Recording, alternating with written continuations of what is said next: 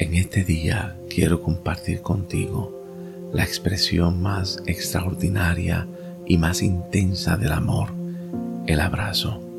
Un abrazo tiene la capacidad de transformar el corazón más endurecido, el corazón más adolorido, más desanimado, porque en el abrazo se funden dos cuerpos, donde la energía, la fuerza, la vitalidad, el cariño, el afecto de uno se transmite al otro sin palabras. En el abrazo se transmite el amor de una manera como nada en este mundo.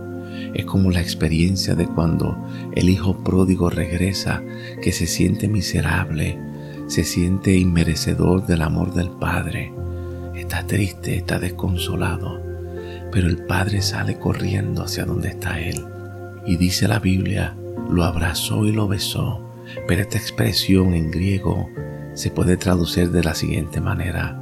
El padre salió corriendo y lo abrazaba y lo besaba continuamente, sin decir palabra.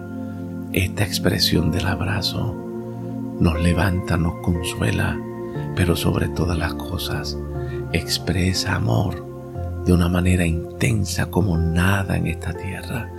En ese momento en que dos son uno, se unen el cielo y la tierra para una explosión de amor extraordinaria.